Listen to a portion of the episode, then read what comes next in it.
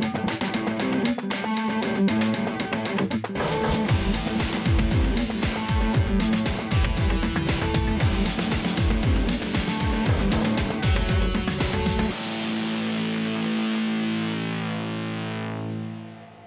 Hallo zur neuen Folge von Gerrits Tagebuch. Heute erzählen wir was über das Wasserbecken in Skandinavien. Das haben wir in Gerrits Tagebuch nämlich noch nie behandelt und ich finde, es ist an der Zeit. Jetzt acht Jahre lang läuft das Wasserbecken da oben schon relativ störungsfrei, darüber mal was zu erzählen. Am Ende der Folge muss ich leider wieder von einem Flugzeugcrash, erst ist doch wieder einer passiert, erzählen und von uns, unserem Untersuchungsbericht, warum ein Flugzeug leider ganz schön kaputt gegangen ist. Aber dazu später mehr. Wir haben oben das 30.000 Liter Wasserbecken in Skandinavien, oben, weil es ist ein Raum über uns, wir stehen hier im dritten Stock. Und 30.000 Liter Echtwasser waren damals eine echte Herausforderung. Wir haben hier in der Mitte zentral eine SPS, die die gesamte Steuerung dieser Anlage übernimmt, mit einer grafischen Oberfläche, die uns so schön sagt, was alles ähm, in Ordnung ist oder auch nicht. Wir haben hier den Technikraum, der diese gesamte Wassersteuerung übernimmt.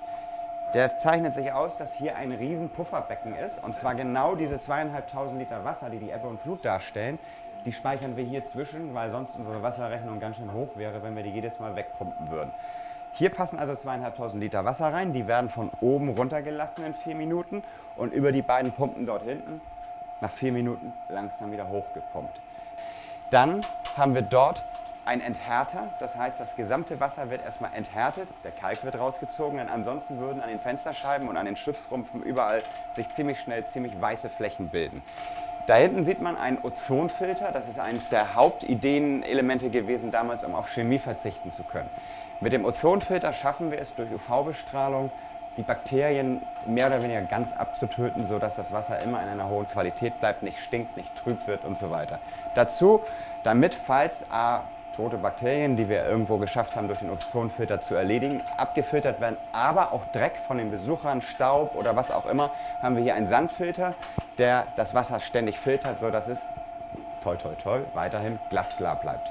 Hier sitze ich vor zwei Hochleistungspumpen, die wir hoffentlich nicht ernsthaft brauchen werden, denn 30.000 Liter Wasser im vierten Stock eines denkmalgeschützten Gebäudes mit einer Modelleisenbahn da drüber und darunter so ungefähr, klingt ein bisschen äh, Harakiri-mäßig.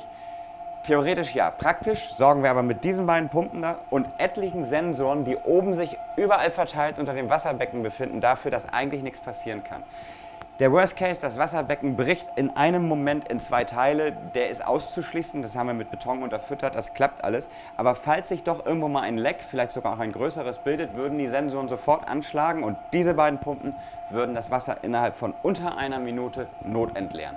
Die normale Entleerung dauert etwa zwei Stunden, die führt ganz normal über ein Abflussrohr dann in die Kanalisation. Hier geht es dann wirklich schneller.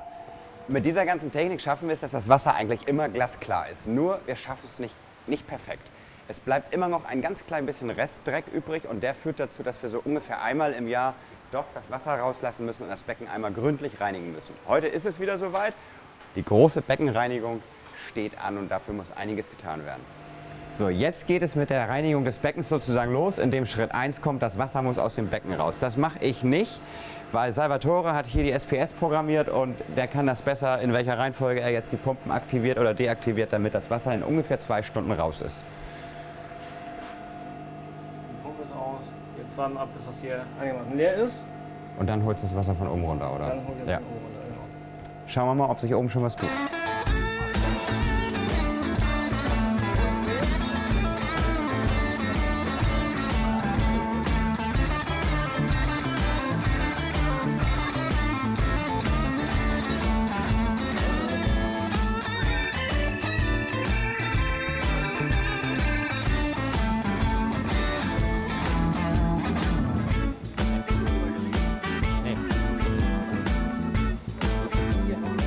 So, Schiffe sind draußen, jetzt heißt es warten, weil ungefähr noch eine bis anderthalb Stunden dauert es jetzt, bis der Rest, äh, der Rest des Wassers raus ist. Aber Schiffe können jetzt leider nicht mehr fahren, deswegen warten die jetzt hier. Morgen früh, wir hoffen, so gegen sechs oder sieben kommen sie wieder rein, damit alles wieder beim Alten nur sauberer als vorher ist.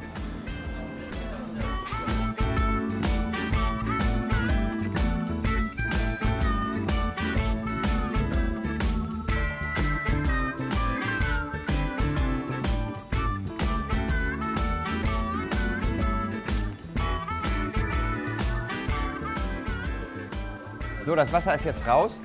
Nur noch ein paar Stellen, wo das Becken so ein bisschen tiefer ist, sind noch einige Pfützen drin, die schöpfen wir jetzt noch ab und dann geht es los. Wir haben schon angefangen zu markieren, die Stellen, wo man lieber nicht drauf tritt, weil sie nicht ganz so sicher sind oder hoch detailliert sind.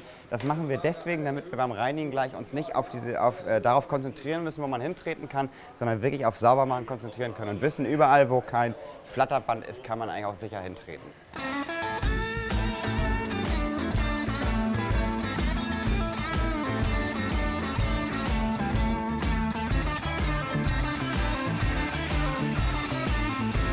So, mittlerweile ist die Reinigung im vollen Gang. Das heißt, alles, was sich so über das letzte Jahr dann halt doch abgesetzt hat, wird jetzt wirklich entfernt mit der Hand. Und danach kommt Schritt zwei, dass wir die Ausschmückung der Anlage überprüfen. Hier zum Beispiel, gerade live gesehen, hat sich was gelöst, dass alles wieder festgeklebt wird. Einige Sachen haben die Modellbauer vorbereitet, die sie in diesem Rahmen verschönern wollen. Und das wird dann ähm, sukzessive als letzter Schritt fertig gemacht, bevor das Wasser wieder reinkommt.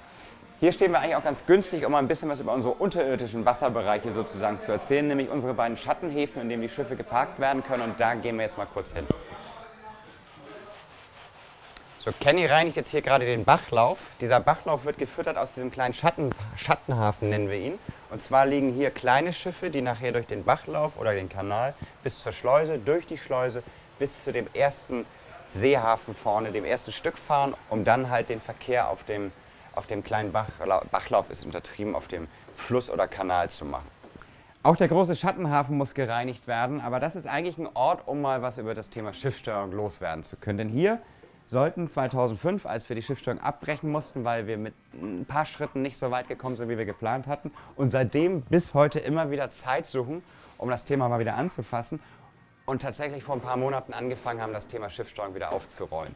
Denn hier im, kleinen, im großen Schattenhafen können, wie gesagt, 20 Schiffe Unterschlupf finden, werden am Ende automatisch, momentan in der Ecke noch mit der Hand geladen. Und hier sieht man nämlich schön, ich stehe ziemlich dicht mal davor, unsere neueste Generation der Sendesatelliten. Über diese Satelliten kriegen die Schiffe genauso wie die Flughaf äh, Flugzeuge am Flughafen ihre Informationen über Infrarot und werden über ein Infrarot-Ultraschallsystem geortet.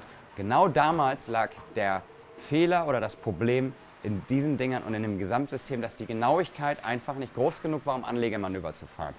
Wir haben uns jetzt entschlossen, wir machen das anders über die nächsten Jahre. Keiner kann eine Prognose stellen, wann das sein wird.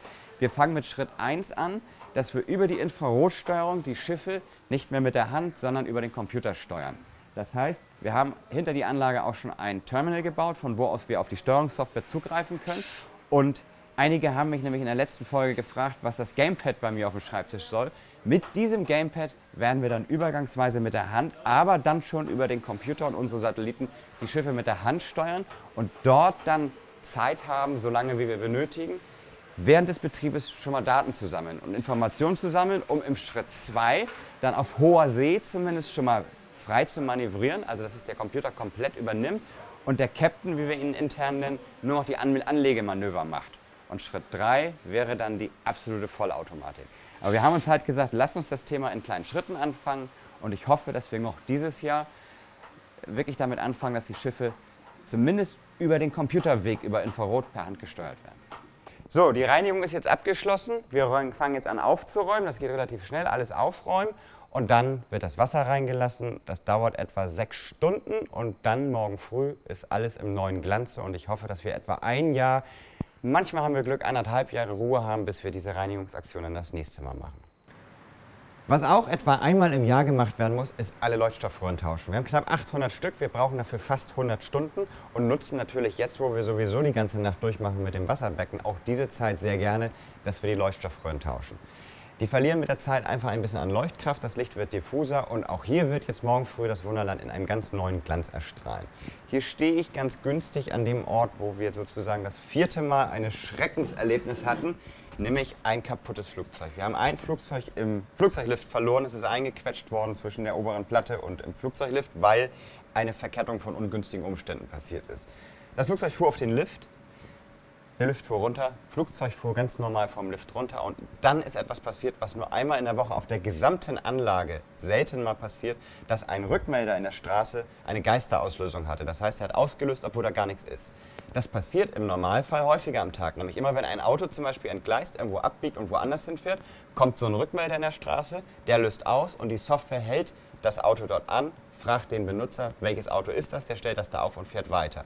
Hier hat die Software also auch, obwohl das Flugzeug gerade vorbeigefahren ist, gesagt, an der Position ist ein Fragezeichen-Auto, also eins oder Flugzeug, was ich nicht kenne. Derjenige, der am Leitstand saß, hat hingeguckt, in dem Moment, als das passierte, sah, dass da gar nichts ist und hat diesen Fehler sofort wieder freigegeben. Und da ist eine Verkettung von Umständen blöd gelaufen. Nämlich, die Software hat diesen Ort auf dem Lift kurz mit einem Dummy-Flugzeug, nenne ich es immer, belegt, nämlich diesem Eingefangenen, was vermeintlich ja diesen Kontakt ausgelöst hat. Und in dem Moment überschreibt dieses Dummy-Flugzeug die Information, dass hier gerade wirklich ein Flugzeug war, was aber gerade weg ist. In dem Moment, wo der Fehler freigegeben wird, wird dieser Ort, auf diesem, also wo, der, wo das Flugzeug gerade eingefangen wurde, freigegeben. Freigabe heißt, Lift darf fahren. Wiederum die Lichtschranke, die hat zwar noch ausgelöst in dem Moment, die wusste aber, dass am Folgekontakt nach der Lichtschranke noch ein Flugzeug erwartet wird. Weiß also, in meinem Bereich fährt gerade ein Flugzeug, ich darf auslösen, hat also keine Warnung gegeben. Wo war der Fehler, der uns damals unterlaufen ist oder mir? Ich habe diese Situation übersehen, dass die dazu führen kann, dass zwei unterschiedliche Sicherheitsaspekte gar nicht miteinander gekoppelt sind. Ich hatte das nicht für notwendig oder äh, gehalten bzw. übersehen. Das ist natürlich geändert, das kann noch nicht, mal, nicht normal passieren. Die Reparatur hat eine ganze Nacht gedauert. Wir haben hier mit einem Notfallteam das alles wieder zusammengeschraubt und haben diese Liftplatte wieder gerade gebogen. Es hatte sich ordentlich was verzogen. Die Reparatur des Flugzeuges hat natürlich nicht nur eine Nacht gedauert, das hatten wir am nächsten Morgen nicht wieder repariert, aber auch das ist mittlerweile wieder im Einsatz. Das war sozusagen so stark kaputt gegangen, dass es gerade eben noch repariert werden konnte.